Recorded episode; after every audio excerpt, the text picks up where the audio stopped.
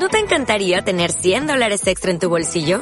Haz que un experto bilingüe de TurboTax declare tus impuestos para el 31 de marzo y obtén 100 dólares de vuelta al instante. Porque no importa cuáles hayan sido tus logros del año pasado, TurboTax hace que cuenten. Obtén 100 dólares de vuelta y tus impuestos con 100% de precisión. Solo con Intuit TurboTax. Debes declarar para el 31 de marzo. Crédito solo aplicable al costo de la presentación federal con TurboTax Full Service. Oferta sujeta a cambios o cancelación en cualquier momento. Y ahora, prepara tu mente y corazón para escuchar un mensaje predicado en la iglesia Oasis de Amor. Una vez más, ustedes el que está al otro lado, dígale, no caerás jamás. Así se llama la serie que estoy compartiendo los miércoles. Y el miércoles pasado eh, hablaba acerca de esta batalla espiritual, esta guerra espiritual que se está librando, pero no la guerra espiritual de andar atando y echando fuera demonios o tomando montes, reprendiendo potestades y principados, sino la guerra espiritual que se libra en cada cabeza. ¿Alguien puede decir amén? Porque Satanás está compitiendo para robarte la bendición que Dios ya te dio. Qué lástima que nadie dijo amén. Parece que no hay gente bendecida esta noche aquí. ¿No vinieron los bendecidos? ¿Dónde están los bendecidos? Bueno, el enemigo quiere robarte la semilla, quiere robarte la bendición, pero no va a poder hacerlo. Amén. La batalla es en la mente. Si hay una guerra espiritual que se está librando, es en nuestra mente, es en nuestros pensamientos primero. Luego afuera, por supuesto, existen principados, potestades, gobernadores de las tinieblas. No estoy negando que eso exista, no estoy diciendo que eso sea una falsa doctrina. Eh, lo que estoy diciendo es que para poder ir a atar principados y potestades allá afuera, primero tengo que dominar lo que estoy pensando. ¿Alguien puede decir amén? Y ese es el problema, queremos ir a atar afuera y no hemos podido dominar los pensamientos. Estamos pensando cosas que no están alineados con los pensamientos de Dios y eso es lo primero que tiene que ser cambiado. El apóstol Pablo escribe diciendo en Romanos 12, verso 2, que para que podamos comprobar la buena voluntad de Dios, agradable y perfecta, tiene que suceder algo primero. Y lo que tiene que suceder primero es que nuestros pensamientos sean renovados, seamos transformados por medio de la renovación de nuestro entendimiento. ¿Alguien puede decir amén? Y de eso se trata esta serie. La razón de por qué le puse no caerás jamás es porque usted no va, a, no va a caer nunca si usted deja que el Espíritu Santo le guíe. Solo cuatro están de acuerdo. Dije que usted no va a caer nunca si usted permite que el Espíritu Santo le guíe. Pero el Espíritu Santo no puede guiar una mente que está todavía sin ser renovada. Porque la mente que está sin ser renovada está llena de fortalezas, está llena de argumentos, está llena de razones de por qué Dios no puede hacer las cosas. Aunque la palabra de Dios dice que para Él no hay nada imposible, tu mente, si no está renovada, va a creer que sí existen cosas que Dios no hace o que a Dios no le interesa hacer. ¿Alguien puede decir amén esta noche? Entonces es necesario que esos argumentos y esas fortalezas sean derribadas. Quiero que vaya conmigo a 2 Corintios capítulo 10 porque el verso 4 en adelante el apóstol Pablo escribe diciendo una gran verdad. Dice el apóstol Pablo, 2 Corintios 10, 4, porque las armas de nuestras milicias no son carnales, sino poderosas en Dios para destrucción de fortalezas. Diga conmigo fortalezas.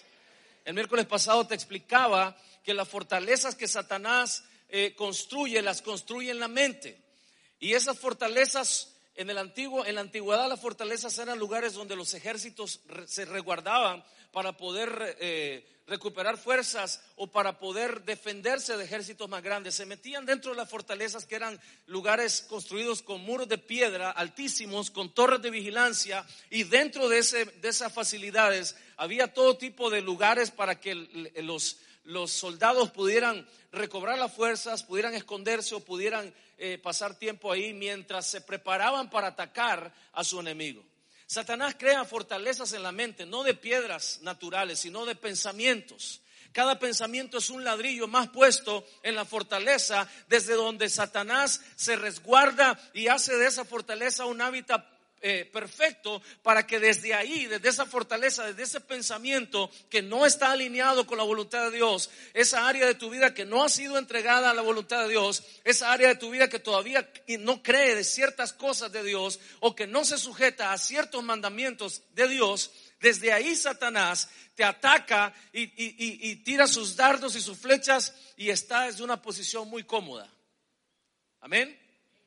Esas fortalezas tienen que ser destruidas, esos paradigmas, esas formas de pensar que están ajustadas al viejo hombre, a la vieja naturaleza, tienen que ser derribadas, tienen que ser destruidas para que no haya nada que le pueda hacer contraparte al Espíritu Santo en tus pensamientos.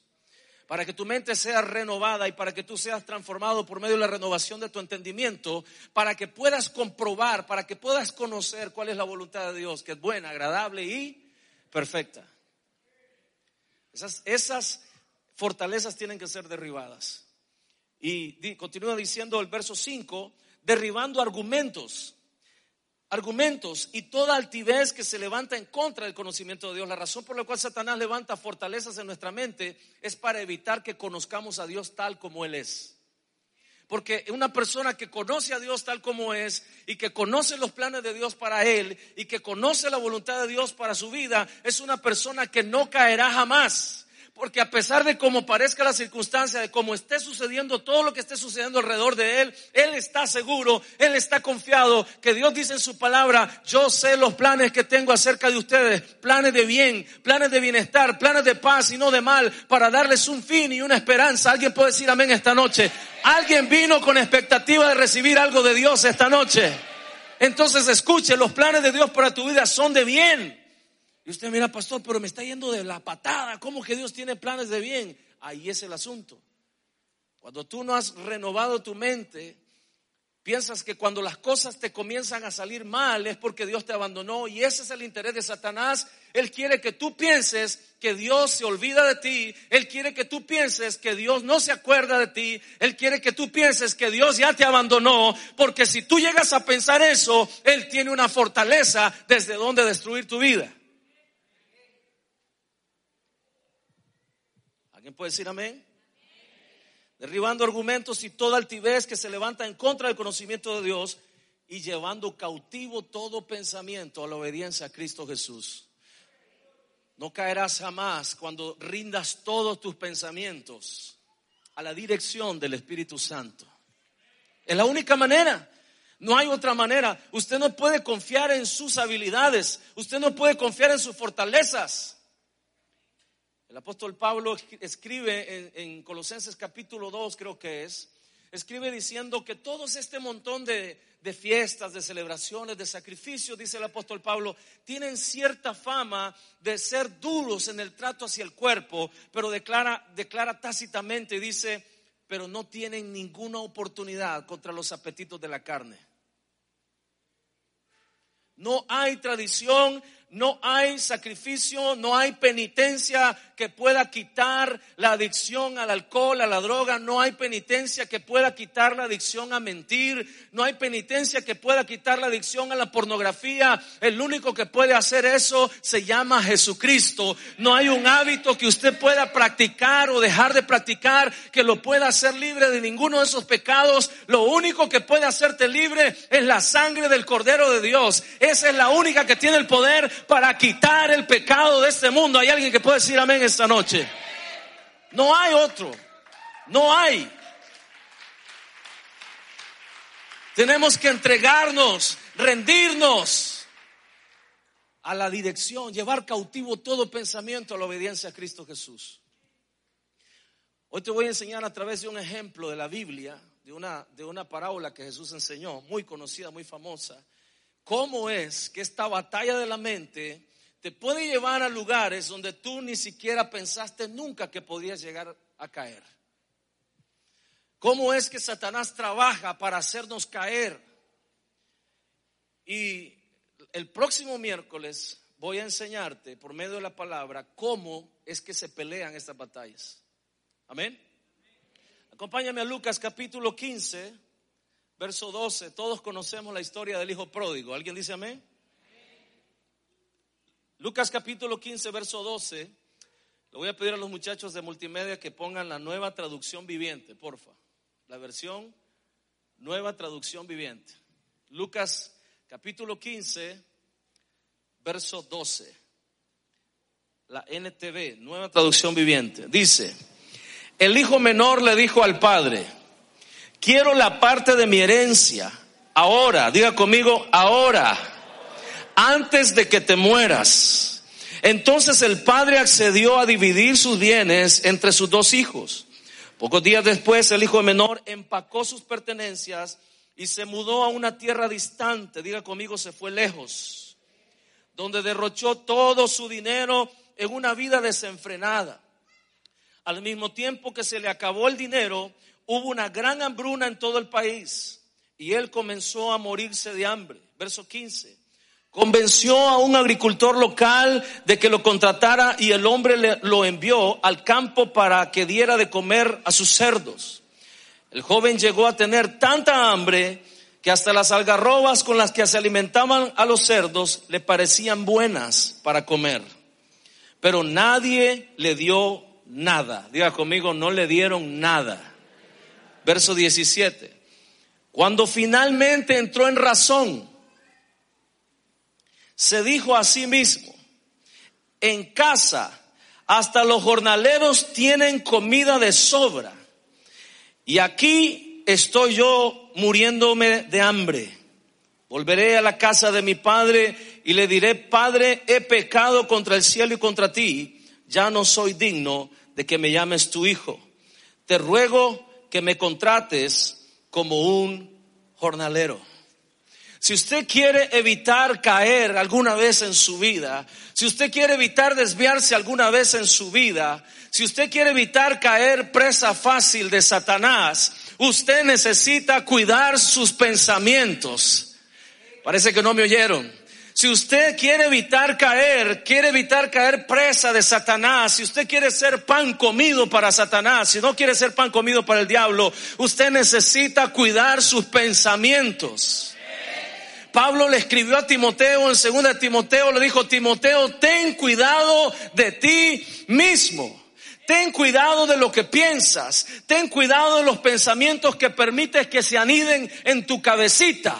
Ten cuidado de las cosas a las cuales le prestas atención. Ten cuidado de la gente que te dejas influenciar de ellos. Ten cuidado de la gente con la que estás caminando, porque la gente con la que estás caminando son potenciales sembradores de pensamientos que no están alineados con la voluntad de Dios, a menos que esa persona sea una persona conocedora de la palabra, temerosa de Dios y con un testimonio que habla de la vida transformada en él, ese es una persona con la cual tú sí puedes caminar.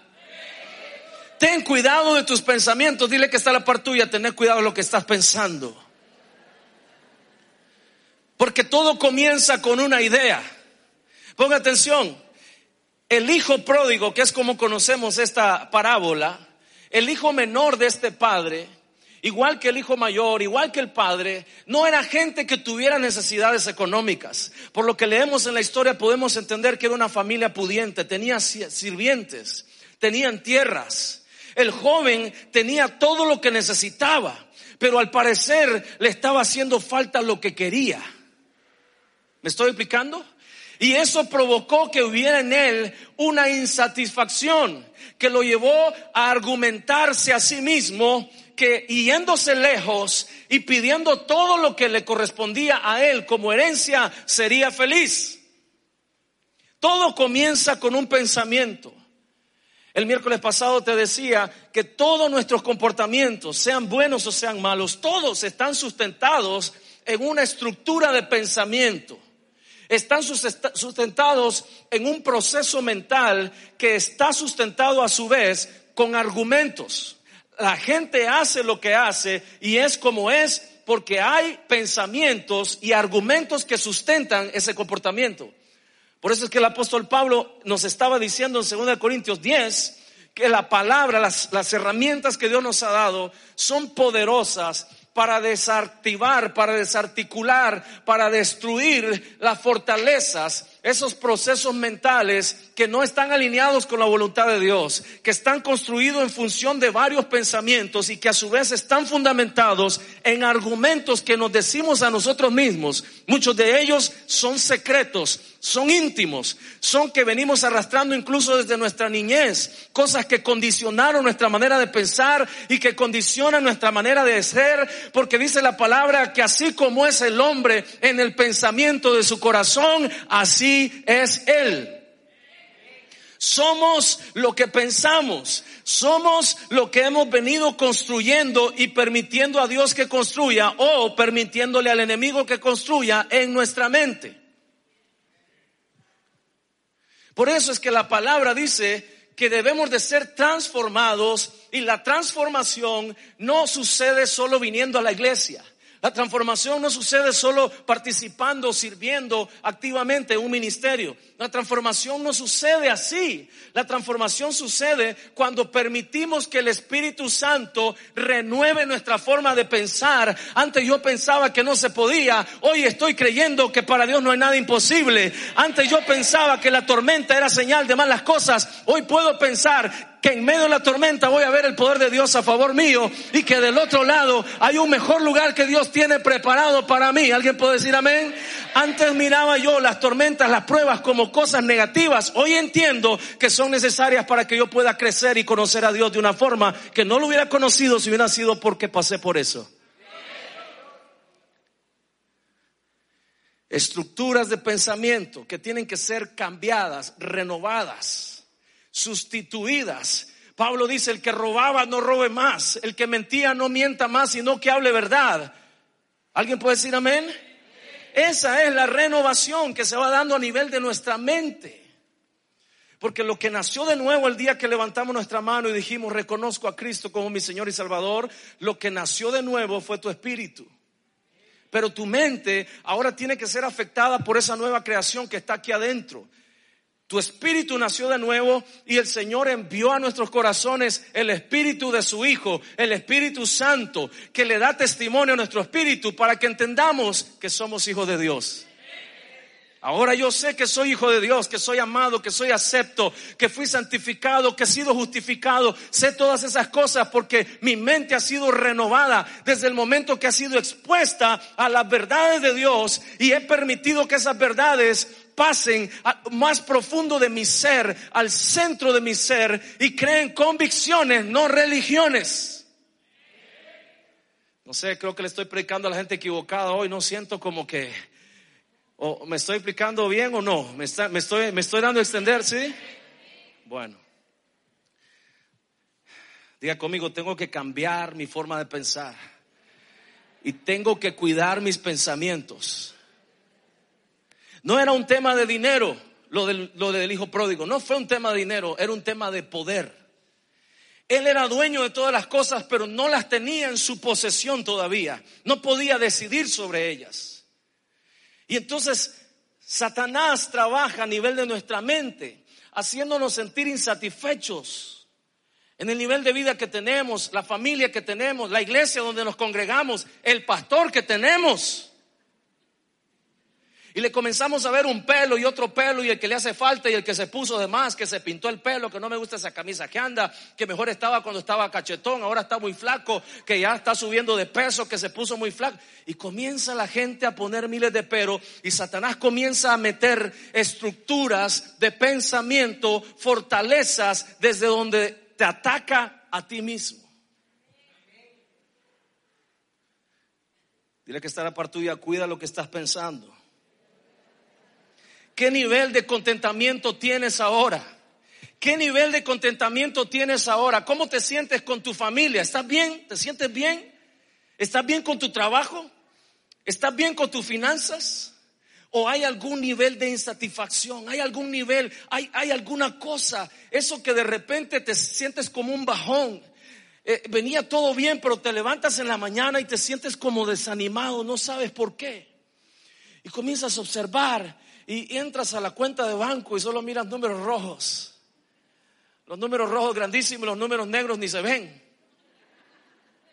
Hice el día de pago, faltan, faltan 10 días para el día de pago, ya no tengo reales. Qué desgracia, qué desgracia, qué desgracia, qué desgracia. Acompañas tus pensamientos que vinieron no de Dios, sino del enemigo, y los acompañas con una declaración y recibes lo que dices.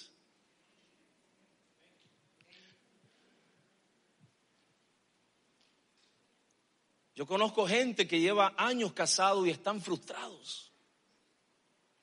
O gente que se acaba de casar y ya están pensando en divorciarse. Hay gente que tiene años pensando en un amor de juventud y comienzan los, ¿y qué hubiera pasado si yo me hubiera casado con aquel y no con este desgraciado con el que me casé? Y comenzamos a pensar en qué hubiera pasado y qué hubiera pasado y qué hubiera pasado. Oiga, esos pensamientos lo único que están haciendo son, son nada más que dardos del enemigo para hacerte creer que la realidad que estás viviendo no es la voluntad de Dios y que es una desgracia. El hijo pródigo tenía todo, pero no tenía lo que quería. Tenía lo que necesitaba, pero no lo que quería. No había contentamiento en su corazón. El apóstol Pablo dice, yo he aprendido a contentarme, no a conformarme, que es muy diferente, a contentarme. Diga conmigo, contentarme. He aprendido a contentarme cualquiera sea mi situación, sea que tenga o sea que no tenga. He aprendido, diga conmigo, se aprende.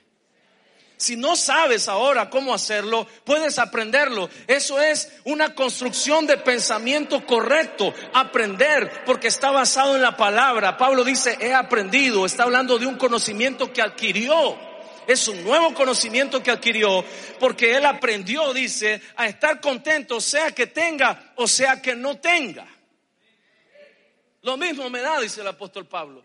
He sabido tener y he sabido no tener, porque Jesús dijo claramente que la vida del hombre no consiste en los bienes que posee. Y si no consiste en los bienes que posee, no importa si tienes o no tienes, tu condición, tu estado mental, tu estado emocional, no depende de que si tienes o no tienes, eso depende de lo que has construido, lo que has permitido que Satanás meta en tu cabeza. Bueno, y tengo que decir también que mucha de la teología de la prosperidad que se predica en muchas iglesias hoy ha contribuido a que mucha gente vea que cuando no tiene dinero es porque le cayó alguna maldición. Y eso no es cierto. Diga conmigo procesos y temporadas. Diga conmigo procesos y temporadas aprendamos a conocer la voluntad de Dios por medio de dejar que el Espíritu Santo nos renueve el entendimiento para que podamos aprender a conocer los procesos de Dios y las temporadas de Dios. De otra manera vamos a estar pensando, como dije el otro día, me ama, no me ama, me ama, no me ama, me ama, no me ama. Ese es reflejo de una mente que está llena de fortalezas mentales. Ese es el reflejo de una mente que no ha permitido que Dios la renueve. Porque una mente renovada entiende Romanos 8:28 perfectamente bien. Todas las cosas, todas las cosas, todas las cosas, todas las cosas, todas las cosas, todas las cosas. Dígalo conmigo, todas las cosas. Una vez más, todas las cosas ayudan a bien, ayudan a bien. ¿Ayudan para qué? Todo lo que te pasa va a ayudar para tu bien, porque ese es el plan de Dios para tu vida. ¿Alguien puede decir amén a eso esta noche? Cambia tu manera de ver aquellas cosas que te son adversas y, y crea en tu mente este pensamiento. Esto es adverso, pero Dios lo va a hacer para mi bien. Dios lo va a hacer para mi bien. Hay un fruto mayor que el dolor que estoy sufriendo ahora. Hay un fruto mayor que la persecución que estoy sufriendo ahora. Hay un fruto mayor que lo que estoy viviendo ahora. Y esa gloria se va a manifestar pronto. Esa gloria, oh no me están escuchando esta noche. Dije que esa gloria se va a manifestar pronto. Esta leve tribulación momentánea solo es para que se manifieste un cada vez más eterno, más grande, más poderoso peso de gloria sobre tu vida. Alguien puede decir amén. Deje de quejarse, deje de llorar, deje de decir que Dios lo abandonó, porque todas esas son mentiras del diablo. Son fortalezas que tienen que ser derribadas. Hay un propósito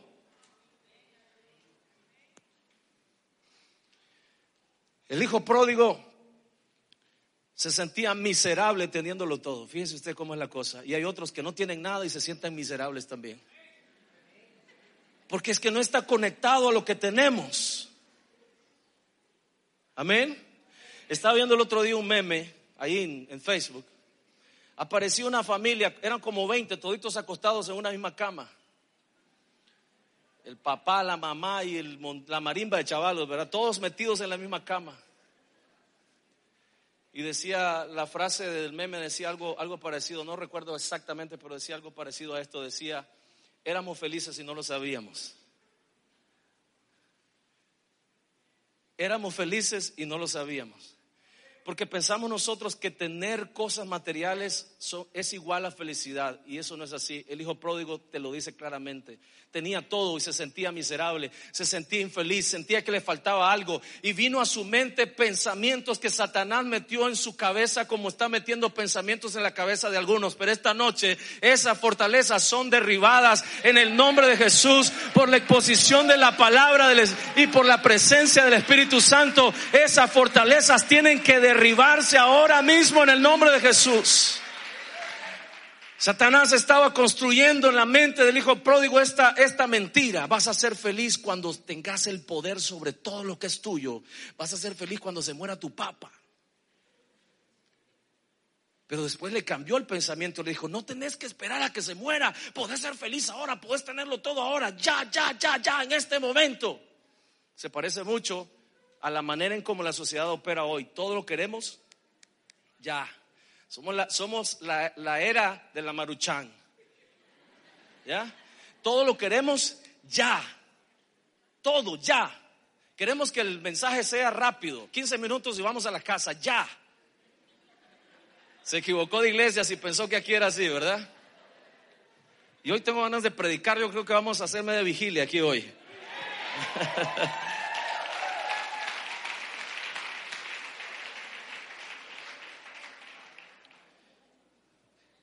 Tenía todo, pero era miserable. Su problema no era que no tenía, su problema es que no tenía lo que quería. Y bajo esa perspectiva, Satanás construye un pensamiento y le hace creer que si que puede tener todo lo que quiere y lo puede tener ya. Y número dos, que cuando se vaya lejos va a ser feliz. Es como el hombre que está pensando cuando me divorcie voy a ser feliz. Es como el que no tiene trabajo y dice cuando tenga trabajo voy a ser feliz. Es como el que no tiene una cuenta de banco y dice cuando tenga 100 mil dólares en una cuenta de banco voy a ser feliz. Es como el que el que está lejos y dice si regreso voy a ser feliz. Y no, hermano, no se trata de un lugar ni una cuenta de banco. Es un tema del corazón. Es un tema del corazón. Es un tema del corazón. ¿Alguien puede decir amén? Esta mentira provocó que él anduviera rondando y permitiera en su mente pensamientos peligrosos, sustentados en argumentos engañosos.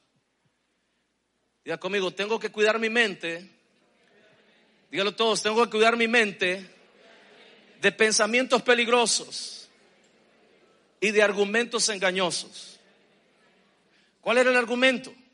Cuando te vayas lejos vas a ser feliz. Cuando te divorcies vas a ser feliz. Si te cambias de iglesia vas a ser feliz. Cuando tengas tu casa vas a ser feliz. Y tuvo la casa y sigue miserable. Porque no es eso. No tiene que ver con cosas que tenemos, tiene que ver con los pensamientos que nos gobiernan. Satanás se encarga de sembrar pensamientos de insatisfacción, pensamientos que tratan de torcer o tergiversar incluso hasta las mismas promesas de Dios. Le voy a dar un ejemplo fácil, rápido, cotidiano y muy, muy repetido en muchos hogares. Gracias a Dios aquí en los, de los hogares de Oasis no pasa esto. Pero, pero sí en algunos hogares que yo conozco, que me han contado gente que conoce a gente que conoce que le ha pasado esto. Pero Satanás es experto en tergiversar, en romper el orden de Dios. Eh, y, lo hizo con Eva, ¿se acuerdan del jardín del Edén? Con que Dios les dijo que no coman de ningún fruto del árbol. Qué bárbaro es Dios. No, le dijo ella, podemos comer de todo menos del fruto del árbol del conocimiento del bien y del mal, porque si lo comemos vamos a morir. No, que no le recuento a Dios, no van a morir. Lo que va a pasar es que van a ser como Él. De verdad, sí van a ser como Él. Hombre, viéndolo bien, me parece que sería bueno. Sas. Aquí estamos. Así se resume la historia de la humanidad y todas las penurias que nos ha tocado vivir. Por un pensamiento, porque Satanás es experto. Satanás es experto incluso en tomar la palabra de Dios y torcerla. Y hay hombres, este es el ejemplo cotidiano, hay hombres que dicen, dice la Biblia, que yo soy la cabeza de esta casa, me tenés que hacer caso. Y sí, la Biblia dice que el hombre es la cabeza del hogar. Y dice a las mujeres que se sujeten a sus maridos en todo. Y los maridos dicen, amenazados todos, solo un valiente dijo amén. Yo creo que el próximo domingo no lo vemos aquí, ¿verdad? ¿Vos fuiste, William? Ay, papito. Te atreviste a pasar esa línea roja. Vamos a estar orando por vos, William. Y sí, la Biblia dice eso, pero también la Biblia dice que Cristo es la cabeza del varón. ¿Alguien dice amén? O sea, usted no es cabeza sola, pues. Libre, hace lo que le da la gana. No, su mujer va a estar sujeta a usted en la medida que usted se sujete a Cristo. ¿Alguien dice amén? ¿Se da cuenta? Pero también dice la Biblia que el hombre debe amar a la mujer como Cristo amó a la iglesia. Ser cabeza no es otra cosa más que ser el primero que se sacrifica, el primero que busca a Dios, el primero en dar ejemplo de ser un hombre de integridad, el primero de decirle a la, familia, vámonos para la iglesia, el primero en dar el ejemplo, en sacrificarse, el que deja todo para estar en su casa. Cuando seas así, reclama. Ay, pero es que lo que pasa es que usted no sabe, pastor. Esas son las estructuras que evitan que seas así. Desde ahí Satanás está robándote la bendición de lo que sería un matrimonio al modelo de Dios, a la hechura de Dios perfecto, porque hay pensamientos en tu mente que te dicen que no se puede. ¿Y qué tal que Dios promete bendecir y qué tal que usted no cree? ¿Qué pasa? ¿Sabe qué pasa? No recibe. Porque para recibir la bendición es necesario que puedas creer. Y si no crees, aunque repitas y declares y hagas ayuno y oración, si no crees no vas a recibir nada. Diga conmigo, pensamientos peligrosos, argumentos engañosos. Su problema no era el dinero, su problema es la ansia de poder manejar lo que él consideraba que era de él, que no estaba a su alcance todavía porque todavía no había heredado. Entonces había que resolver eso. El enemigo pone en nuestra mente, saltate el camino, busca un atajo. No lo hagas de esa manera como dice Dios, es más rápido por aquí. Entonces en lugar de orar, de pagar impuestos, de ser íntegro, de hacer las cosas como Dios manda, comienza a evadir impuestos, comienza a dar mordidas, comienza, es que en este país no se puede de otra manera. Claro que se puede, en este país y en todo el país del mundo se puede, de la manera de Dios. Él añade bendición a los que son fieles a Él. Y dice la palabra que la bendición que Dios da no añade tristeza. Dice que el justo es como el león en la pradera confiado. Porque no le debe nada a nadie, ningún favor, no ha hecho nada malo. Aunque levanten crítica contra él, ¿de qué lo pueden acusar si él no ha hecho nada malo? Pero por el contrario dice la palabra, huye el impío sin que nadie lo persiga. Por eso le anda poniendo código, patrón y pin al celular y huella digital y ahora el eh, reconocimiento de rostro para que la mujer no pueda ver los chats que hay ahí. Y la esposa ni interesada está, pero como él sabe lo que anda haciendo, o ella sabe lo que anda haciendo, porque ahora no hay diferencia, hermano. Antes las mujeres eran más recatadas, uno podía, no podía esperar esas cosas de las mujeres, pero hoy olvídese, se puede quedar asustado. Y como la mujer tiene una capacidad mucho mayor, tenemos que reconocerlo, que los hombres, de pensar adelante más fácilmente es para ellas. Satanás pone pensamientos peligrosos en la mente del hombre que está casado. Pensamientos peligrosos como, saluda al hombre, si no está mal, estás en la iglesia. Y el Espíritu Santo dice, pero no está tu esposa aquí. Pero no importa, dice el diablo. Si estás en la iglesia, no va a pasar nada aquí. No, aquí seguramente no va a pasar nada. Aquí, hasta ahora yo no he visto a nadie, espero que nunca se vea una cosa así. Porque no es aquí. Pero aquí puede comenzar con un pensamiento peligroso, con argumentos engañosos. Nada va a pasar. Pensamiento peligroso, dale hombre, compartirle tu número, chateale. Argumento engañoso, nada va a pasar. Segundo argumento favorito engañoso de Satanás, vos lo podés manejar. Tercer argumento favorito de Satanás, mientras no se dé cuenta nadie, todo está bien. Y así se va construyendo una relación ilegal, ilegítima, condenada, bajo pecado, bajo maldición, que va a traer como fruto la muerte de tu familia. Le vas a destruir el corazón a tus hijos y vas a sembrar una herencia de maldición por mil generaciones. Así dice la palabra, ¿no? Que a los que desprecian a Dios, hasta mil generaciones va a llegar su ira contra ellos. ¿Estoy explicando? Ahora, Dios usa muchas maneras para poder renovar nuestro entendimiento.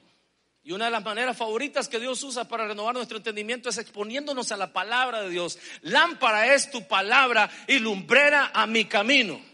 Si no necesitáramos luz para caminar en rectitud, no tendríamos la palabra. Pero estamos en medio de un mundo de oscuridad. Usted necesita luz, necesita una lámpara y necesita una buena lámpara, una lámpara fiel que no se le acaben las baterías, una lámpara que no solo marca, eh, alumbra el camino, sino que marca la senda que debes de seguir. Y eso es la palabra de Dios. Y ahí está todo lo que necesitas hacer para caminar en rectitud y no caer jamás. Ahí está todo lo que necesitamos hacer para no resbalar. No daré tu pie a resbaladero, ni se dormirá el que te guarda. Ciertamente no se dormirá el que guarda a Israel. Eso es lo que promete la palabra. Amén. Pero no lo obedecemos. Ah, no, yo creo que eso es como exagerado, pastor. Yo, yo la verdad, yo creo, ah, ese es el problema. Dios no nos mandó a creer pensamientos propios. Nos mandó a tomar su palabra y hacerla nuestra. Y cuando la hagamos, todo nos saldrá bien. Amén, hermanos. Cuando, cuando ya esto no funciona para algunos cabezones, cabros, que les gusta andar saltando de aquí para allá, entonces Dios usa otra estrategia. ¿Sabe cuál es? El machigüe. Eso fue lo que usó con el hijo pródigo. Le permitió un tiempo de pruebas como nunca en su vida había pasado. Dios permitió. Dame mi herencia. Sí, ¿cómo no? ¿Querés tu herencia? ¿Ya la querés? Sí, quiero mi herencia ya. Porque entonces cuando yo la tenga voy a ser feliz. Dámela ya, ya, ya. Ahora la llamo del norte, del sur, del este, del oeste. La declaro en el nombre de Jesús. Ahora, ahora, ahora. La quiero. ¿Cuándo la quiero? Ahora. ¿Cuándo? Ahora. Dame mi herencia. Antes que te mueras. La quiero ya. Se parece, ¿verdad? ¿Se parece o no se parece? No queremos proceso. Queremos fruto, pero no queremos proceso. Y con Dios no hay fruto si no hay proceso. Yo soy la vid verdadera, mi padre es el labrador, ustedes son las ramas de donde va a salir el fruto. Pero para que salga fruto, el labrador va a tener que podarlas. Y cuando el tiempo de poda viene, ¿cómo duele, hermano? ¿Cómo duele, sí o no? Pero no hay fruto si no hay poda. No hay fruto sin proceso. Los procesos son necesarios. El hijo pródigo quería su herencia ya, no quería proceso, él quería ya su herencia. Y el padre le dijo, bueno, está bien, porque Dios nos permite, nos permite. Me quiero ir cuando yo esté lejos, voy a ser feliz, seguro. Sí, me quiero ir, mira, pero me quiero ir, dame todo lo que es mío. Ok, ahí está, llévatelo y se fue. Cuando ya la palabra, la exhortación, cuando, cuando Dios te habla, porque yo sé que esta noche Dios le está hablando, y si no hay nadie que diga amén, yo digo amén. Sí, Walter, Dios te está hablando, Walter, recibe esa palabra, Walter, es para ti, Walter. Amén, yo la recibo, Señor, esa palabra es mía. Dios me está hablando. Si no hay proceso, no hay fruto. Necesito renovar mi mente para conocer la voluntad de Dios y no caer jamás. No quería proceso, pero quería fruto, quería su herencia ya. Está bien, le dijo, llévatela. se la llevó y se fue lejos. Él tenía su plan, tenía su cuadro rayado. Cuando yo llegue, voy a hacer esto, voy a hacer lo otro, voy a hacer inversiones. Cuando yo compre mi casa, cuando, cuando me cambie de trabajo, cuando yo me vaya de iglesia, voy a salir de aquí, voy a abrir mi propio ministerio, voy a hacer esto, voy a ta, ta, ta, ta, ta, ta. Y de repente, diga conmigo, de repente, junto con todos los planes que parecían perfectos, nada podía fallar, todo estaba fríamente calculado. Amén de repente, junto con todos los planes que el hijo menor hizo, por alguna razón del destino, que se llama Dios, vino una hambruna en toda la región. Y comenzó a derrochar su fortuna y comenzó a derrocharla con mujeres y con esto y con lo otro. Cuando se dio cuenta, no tenía nada. Diga conmigo, nada. Nada al extremo que fue a pedir trabajo y no le daban trabajo. Y fue, tocó y puertas y puertas y puertas y puertas y nadie le abrió la puerta. Hasta que encontró a un hombre que tenía un criadero de cerdos. Le dijo, dame trabajo. El trabajo solamente cuidar los cerdos y darle de comer. Yo me apunto. Era tal la desesperación que necesitaba cualquier cosa. Hay gente comiendo cualquier cosa allá afuera habiendo comida buena, rica, aquí en la casa del Padre porque creyeron una mentira de Satanás, porque expusieron su mente a pensamientos peligrosos y creyeron argumentos engañosos y hoy están comiendo machigüe, habiendo buena comida en la casa de papá. Un día estuvieron sentados aquí como todos ustedes. Y un día el diablo se les metió con un pensamiento peligroso y, con argumentos engañosos y ellos le creyeron. Le creyeron. Amén, hermanos. Entonces, si no aprendemos por enseñanza, por exhortación, por la palabra que hoy se está predicando, lo único que queda es que Dios comience a permitir circunstancias en tu vida que te pueden llevar a lugares donde no tú, tú nunca planificaste que ibas. Porque el plan del hijo pródigo estoy segurísimo que en ninguna parte, ni como el plan, el plan B, ni el C, ni el D, ni el plan Z, eh, eh, contemplaba comer machigo, desear los, el machigo de los cerdos. En ninguna parte de su plan estaba que si había necesidad iba a comer eh, pedazos de plátano o cáscara de plátano porque si había hambre tenía que resolver. En ninguna parte del plan del Hijo estaba eso. En ninguna parte. Entonces Dios permitió, diga conmigo, Dios permite. Porque Él va a renovar nuestra mente, sea por la enseñanza, la exposición de la palabra y la influencia del Espíritu Santo, o sea por circunstancias. Parece que no me oyeron pero Él va a renovar nuestra mente.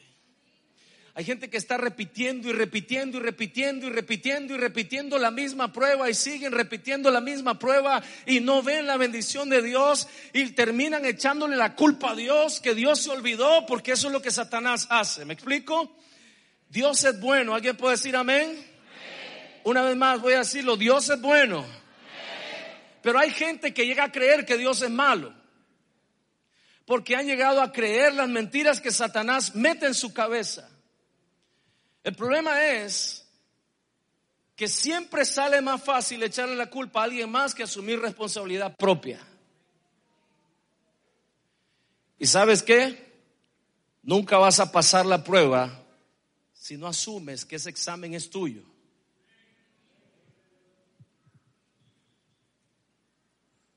¿Cómo voy a pasar un examen si nunca asumí que era para mí? Siempre le estoy echando la culpa a todo mundo. Asuma, el examen es tuyo. Aprende y pasa. Ya vas a ver lo que va a pasar. La bendición de Dios viene para tu vida. Dije que la bendición de Dios viene para tu vida. Alguien puede decir amén a eso. Pero tienes que pasar el examen. Tienes que asumir que ese examen es para ti. No es culpa de nadie. No es culpa de los hermanos. Es que en la iglesia nadie me quiere, nadie me saluda. Es que la gente habla mal de mí a mis espaldas. Es que la gente murmura. No, no es la gente. Dios te está procesando. Dios te está procesando. Renueva tu mente. No es la gente. Es Dios que te está procesando porque te quedaste enano espiritualmente por pensar de esa manera. Y hasta que no renueves tu mente seguirás siendo enano. Cómo le va a dar Dios bendición? ¿Cómo, cómo se le ocurre a usted que yo le voy a regalar un carro a Andrés Santiago? que tiene siete años. Toma amor, aquí están las llaves, vaya y manéjelo. ¿Sabe? Eso, eso manifestaría una tremenda insolencia, necedad, y hay otras palabras más fuertes para decirlo, de mi parte. El decirle que no a Andrés Santiago a un carro a estas alturas de su vida solo muestra que yo amo a mi hijo. ¿Alguien puede decir amén? Hasta que él crezca y tenga capacidad, no solo física, psicomotora, sino en su forma de discernir el mundo. O sea, hasta que deje de ser un niño y se convierta en una persona adulta, que piensa como un adulto, hasta que su mente sea renovada, no le puedo dar el carro. Por eso es que el trabajo no ha venido. Por eso es que la bendición no ha venido. Porque Dios está procesando. Está procesando nuestro corazón, está procesando nuestra mente, está cambiando. Está ayudándonos, está, perdón, ayudándonos a entender que Él hace las cosas como Él dice y no como nosotros queremos. Que Él hace las cosas cuando Él dice y no cuando nosotros queremos. Y cuando lleguemos al entendimiento y a la, aceptación de que siempre será mejor de la manera de Dios y que siempre será mejor en el tiempo de Dios, entonces vendrá. Pero para eso te pasa por un proceso. En el caso del hijo pródigo fue tan cabezadura que terminó comiendo más chigüe. Pero dice el verso 17, lea conmigo el verso 17. Este es el fruto de un proceso. Verso 17. Cuando finalmente entró en razón, diga conmigo, entró en razón. Diga conmigo, una mente renovada una mente que no ha sido renovada nunca entra en razón, porque eh, no tiene necesidad de entrar en razón. ¿Sabe por qué? Porque él cree que tiene la razón. Parece que no me, no me di a entender. Una mente que no ha sido renovada siente que no tiene necesidad de entrar en razón porque él cree que ya está en la razón. Pero el hijo pródigo, aunque pensaba que tenía la razón, él era dueño, él podía pedir su herencia, de hecho lo hizo y se la dieron. Él dijo, cuando me vaya lejos voy a ser feliz. Se fue lejos, fue feliz por un tiempo porque así es Satanás, te deja correr un poquito, te suelta la correa un poquito y después te la jala de un solo. Llegó a tal punto, a tal, a tal grado de desesperación en su vida que el proceso por el que estaba pasando, la circunstancia por la que estaba pasando tuvo un efecto en su mente y el efecto fue que hizo que entrara en razón. Y si Dios va a tener que apretarte, va a tener que meterte en tormentas difíciles y va a tener que apalearte, lo va a hacer hasta que tu mente sea renovada. Porque así no te puede bendecir como Él quisiera. Así no puede hacer contigo lo que quisiera hacer. Así no le sirve de mucho. Tuvo que levantar a un Pablo porque Pedro no quiso renovar su mente. ¿Alguien puede decir amén?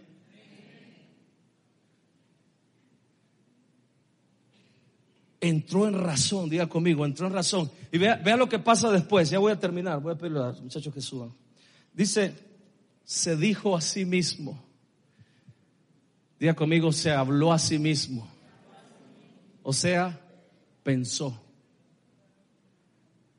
Pero este pensamiento es diferente al primer pensamiento que tuvo. ¿Cuál fue el primer pensamiento? Cuando, me vaya lejos. Ya ahora, antes que se muera mi papá. No tengo que esperar que se muera mi papá. Ahora lo quiero ya, aquí, ahora, ya. Voy a ser feliz cuando lo tenga. Lo tuvo, fue feliz por un tiempo, se fue lejos, fue feliz por un tiempo y de repente le vino todo para abajo, para abajo, para abajo, hasta que terminó deseando comer más chigüe. Amén. Pero dice aquí, cuando entró en razón, se dijo a sí mismo, este pensamiento ya no está sustentado en una fortaleza, ya no está sustentado en un pensamiento peligroso ni en un argumento engañoso. Este pensamiento está sustentado en la verdad. En la verdad. ¿Sabe cuál es la verdad? Que Él siempre fue hijo. Estando allá y estando acá, siempre fue hijo. Que siempre fue dueño de todo, estando lejos o estando cerca. Que siempre fue dueño de todo, aunque todavía no lo poseía. Satanás es tan hábil que usa pensamientos engañosos en nuestra mente para hacernos creer que no somos lo que Dios dice que somos te lleva a lugares de hacerte llegar a pensar que eres una mala persona y como eres una mala persona te tiene que ir mal y aceptamos lo mal que nos está yendo porque creemos que somos malas personas. Pero te está yendo mal no porque eres mala persona, sino porque eres un cabezón. Al hijo pródigo le estaba yendo mal porque era un cabezón, no porque fuera una mala persona.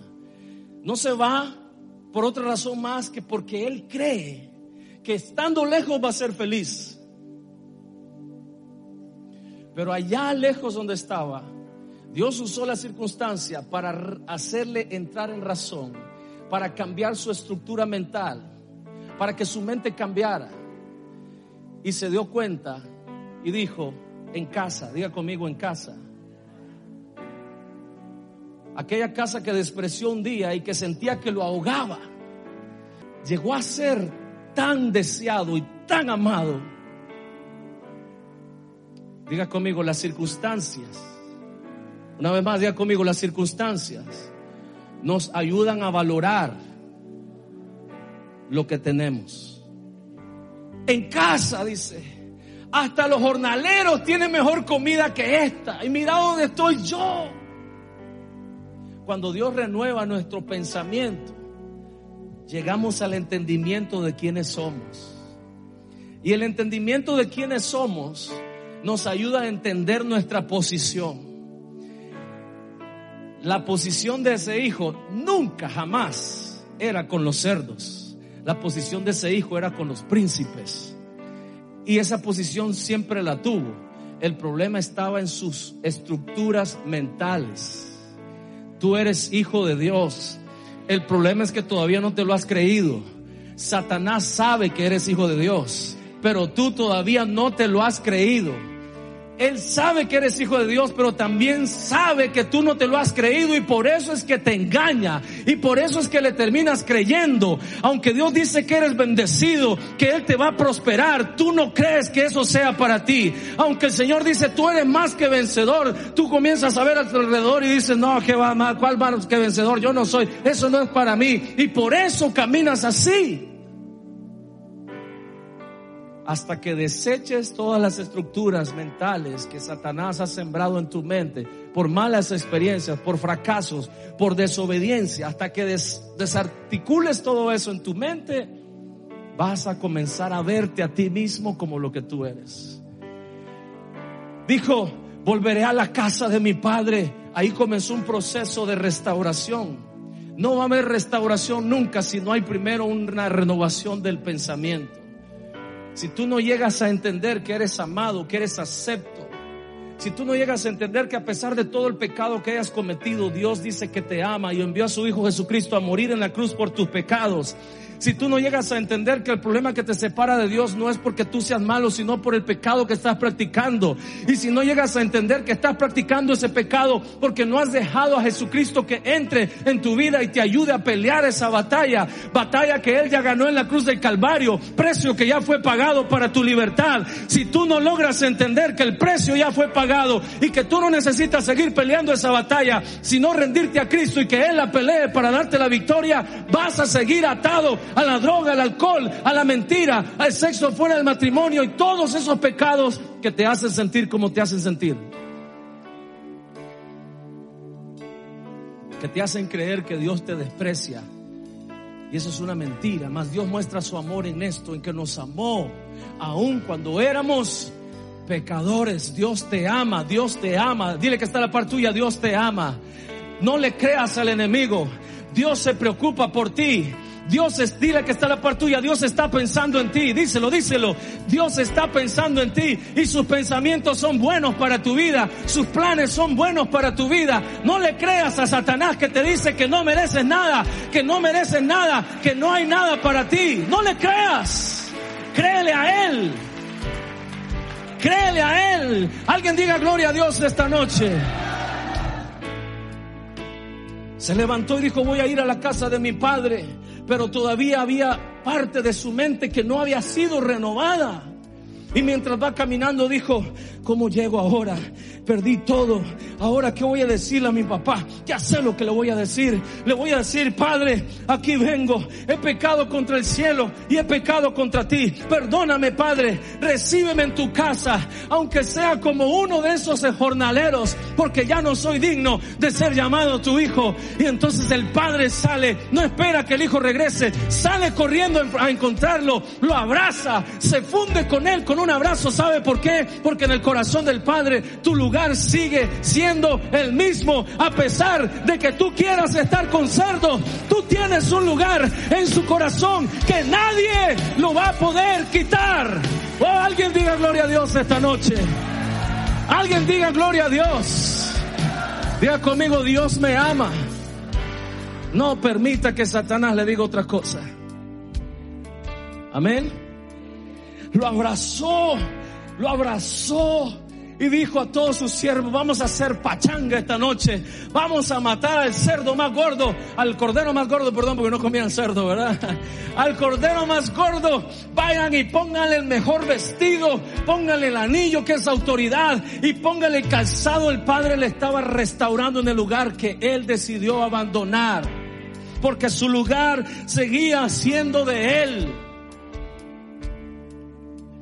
El tema no era ni el lugar ni lo que el padre pensaba, sino lo que el hijo pensaba de sí mismo. Y ahí es donde está la batalla, amado hermano.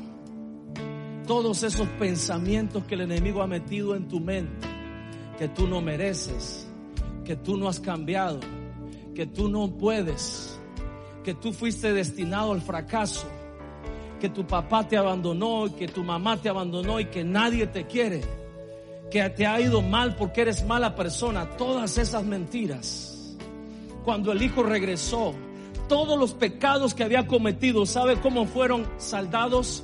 Con el abrazo del Padre y esta noche el Padre quiere decirte que está esperándote con brazos abiertos a que tú decidas regresar. En su corazón no ha cambiado absolutamente nada. Tú sigues siendo su hijo amado. Tú sigues siendo su hija amada. En su corazón tú sigues teniendo un lugar. Eres la niña de sus ojos. Eres especial tesoro. Tú sigues siendo su hijo. Tú sigues siendo su hija.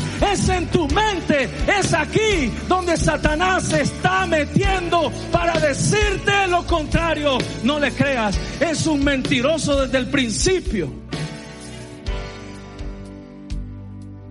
En serio, quiero seguir predicando, pero ya se hizo noche. Ah, yo pensé que me iba a decir, siga, pastor, no se preocupe.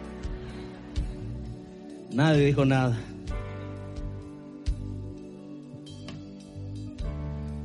Volvió a la casa todavía con ciertos paradigmas, pero el abrazo del Padre destruyó toda fortaleza deshizo toda estructura mental. Él pensó que el padre le iba a reclamar. Él pensó que el padre lo iba a acusar. Él pensó que el padre lo iba a echar incluso. Él pensó, diga conmigo, él pensó, él pensó, él pensó, él pensó. Deja de pensar pensamientos que no son de Dios y cree lo que dice él en su palabra. Haz que su palabra se vuelvan tus pensamientos y entonces sabrás quién eres. ¿Y sabe qué va a pasar? Nunca te irás. Has escuchado de una palabra de Dios. Una vez más. Un mensaje predicado o sea, en, en otras palabras, de amor. nunca caerás.